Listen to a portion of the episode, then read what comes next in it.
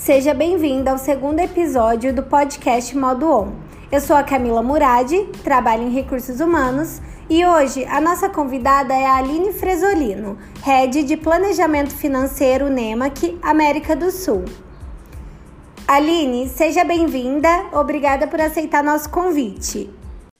Eu que agradeço, Camila. Fiquei muito honrada de participar desse projeto. Eu acredito é, no programa de liderança da ANEMA, que já fiz parte de alguns módulos, e realmente fico muito feliz de, de me juntar a vocês nesse novo normal aí em formato de podcast. Obrigada, Aline. E para a gente começar a nossa conversa, eu gostaria que você se apresentasse e também contasse um pouquinho da sua trajetória até a. Joia. Bom, eu sou Aline Fresolino, uma descendente de italianos, tenho 45 anos, sou casada, mãe do Arthur, de 18 anos, e do Guilherme, de 11. Eu sou formada em administração pelo FMG, tenho pós-graduação em gestão de projetos e em finanças e controladoria, né? Enfim, eu comecei minha carreira profissional muito cedo, eu comecei a trabalhar com 13 anos, me emancipei com 17, criei minha própria empresa. Eu trabalhava com embalagens promocionais. E, e aí entrei para a faculdade de administração, que era um caminho normal dentro da minha escolha ali de empreendedora, né, naquele momento.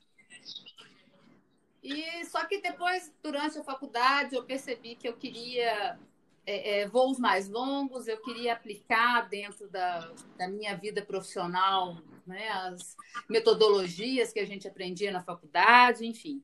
Então, eu queria entrar para uma grande empresa, trabalhar numa multinacional, enfim, né? Esse era o meu sonho. E aí, em 2004, depois que eu já tinha formado e tudo, eu consegui é, uma vaga numa empresa é, francesa que chamava, chama Alstom, e que posteriormente foi adquirida pela GE.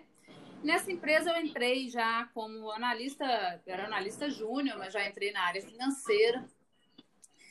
E fiquei lá por 10 anos, né? Então eu vim assumindo todo essa, esse crescimento orgânico de carreira mesmo. Eu fui analista pleno, analista sênior, né? Até me tornar gerente na área de planejamento financeiro.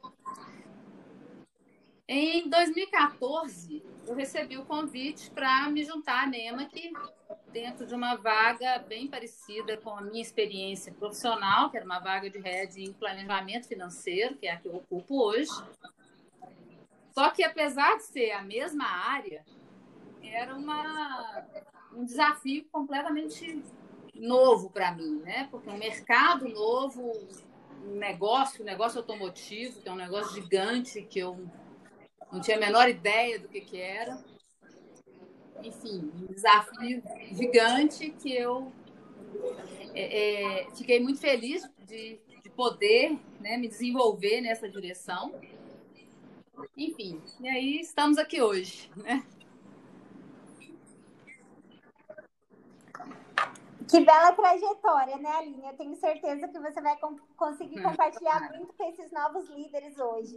E eu queria te fazer uma pergunta, né? A gente recebe muito relato das pessoas que assumem a liderança, né, nesse primeiro momento, sobre essa dificuldade nessa transição do primeiro nível do pipeline de liderança, né? Então, eu deixo de gerenciar a mim mesmo e passo a gerenciar os outros, né? O resultado agora que eu vou dar é de conseguir gerenciar toda uma equipe e trazer resultados dali.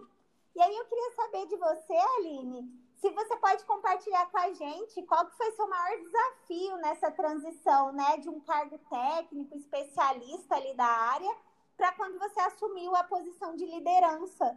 Essa é a sua primeira vez em contato com é, a posição na verdade, de liderança. Eu, quando eu trabalhava na GE, né, eu era um, um, um líder indireto. Eu não tinha subordinados diretos. A, o planejamento financeiro na unidade que eu trabalhava era só eu. Então, eu não tinha líderes diretos, liderados diretos. Por outro lado, a gente exerce a liderança de formas indiretas o tempo todo. Né? O, o quando você está inspirando um time, quando você lidera um projeto, enfim. Nesse sentido, eu, eu já tinha alguma experiência em liderar equipes, mas não, mas me faltava uma coisa que, que é o cerne para mim da liderança, que é o desenvolvimento e o cuidado com a equipe, o desenvolvimento do outro, né? E eu não tinha isso na GE. Quando eu vim para a Anema, que eu vivi essa transição de verdade, assim, viver a liderança com todas as atribuições que a posição traz.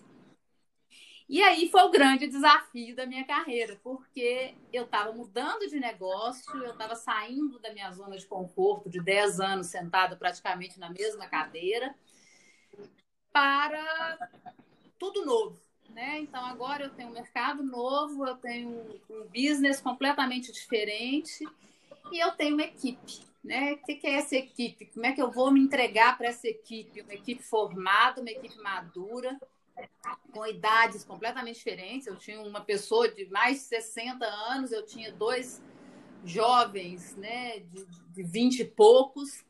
Como é que eu ia lidar com isso? E eles sabendo muito mais do negócio né, do que eu. Enfim, foi um desafio gigante. Não foi fácil por causa dessa questão interna mesmo, dessa migração de empresa que traz para a gente né, essa, esse desconforto inicial, essa provação de se você é capaz ou se você não é capaz, enfim. Todo esse conflito que eu estava vivendo. E, por outro lado, eu tinha que me organizar enquanto líder. Então, foi um momento de muito aprendizado, muito intenso para mim, muito conflitante. Não foi fácil, mas me trouxe uma realização enorme de me realizar, é, de me entender enquanto uma pessoa capaz de contribuir efetivamente para o desenvolvimento do outro. E isso, para mim, assim, no meu perfil, né, isso é individual, mas no meu perfil é o que mais encanta na, né, nesse universo da liderança. Então, hoje eu, eu me enxergo né, é, é, com prazer enorme trabalhando, né, o que é o que a gente deseja desde o início. Né? Então, é bem legal. Sim, é realmente desafiador, né, essa transição. E aí, Aline, que competência que você considera indispensável nesse momento, né? Então, eu estou deixando de olhar para um processo mais técnico e eu vou começar a cuidar das pessoas também. Que competência você acredita que não pode faltar nesse momento de transição? É, de essa é até uma pergunta interessante, Camila, porque na verdade, quando eu entrei aqui na minha entrevista, né, a Lorena, inclusive, me perguntou né, como é que você vai é, lidar com esse cenário que tá, você está tá chegando encontrar e tal, uma equipe totalmente é, é, multi, de multiperfis, né? Como é que você vai lidar com isso? Eu falei, a primeira coisa que eu tenho que praticar é um bom, um bom ouvido, né? A gente tem que ouvir bem, né? E eu acho que como competência maior, assim, acho que a comunicação é, é quem manda nesse, nesse carro todo, sabe? Uma boa comunicação é essencial. E parece fácil, né? Comunicar é uma coisa que a gente aprende desde que nasce, né? Mas não tem nada de simples numa uma comunicação efetiva. Comunicar é ter certeza que o outro está entendendo que você a mensagem que você está passando. E essa preocupação com o outro entender o que você fala, é que é, para mim, um pulo do gato. Não é só falar, não é eu me preocupar com ter uma boa dicção, com falar um português correto, com não ter medo de falar em público, todas essas fases que a gente passa no crescimento profissional. Comunicar é muito além disso, né? Comunicar é garantir que a mensagem passada foi entendida.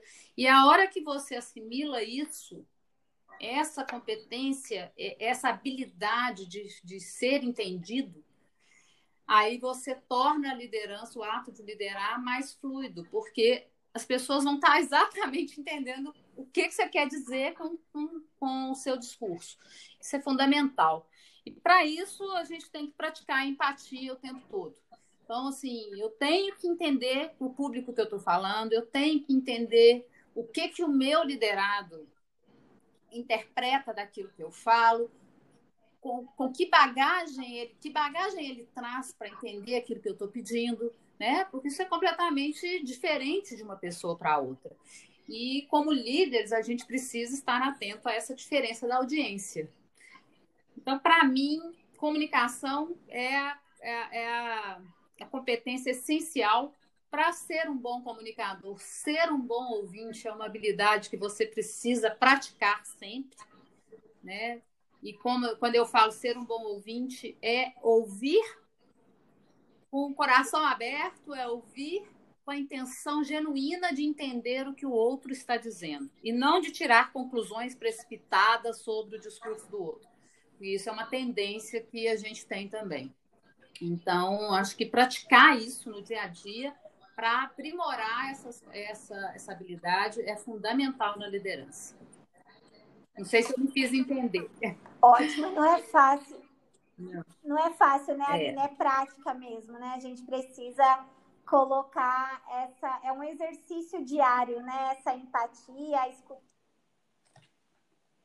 Mas eu acredito assim, o líder ele tem muitos desafios, né? Por exemplo, é, durante o dia, precisarem alternar entre administrar a área ou liderar.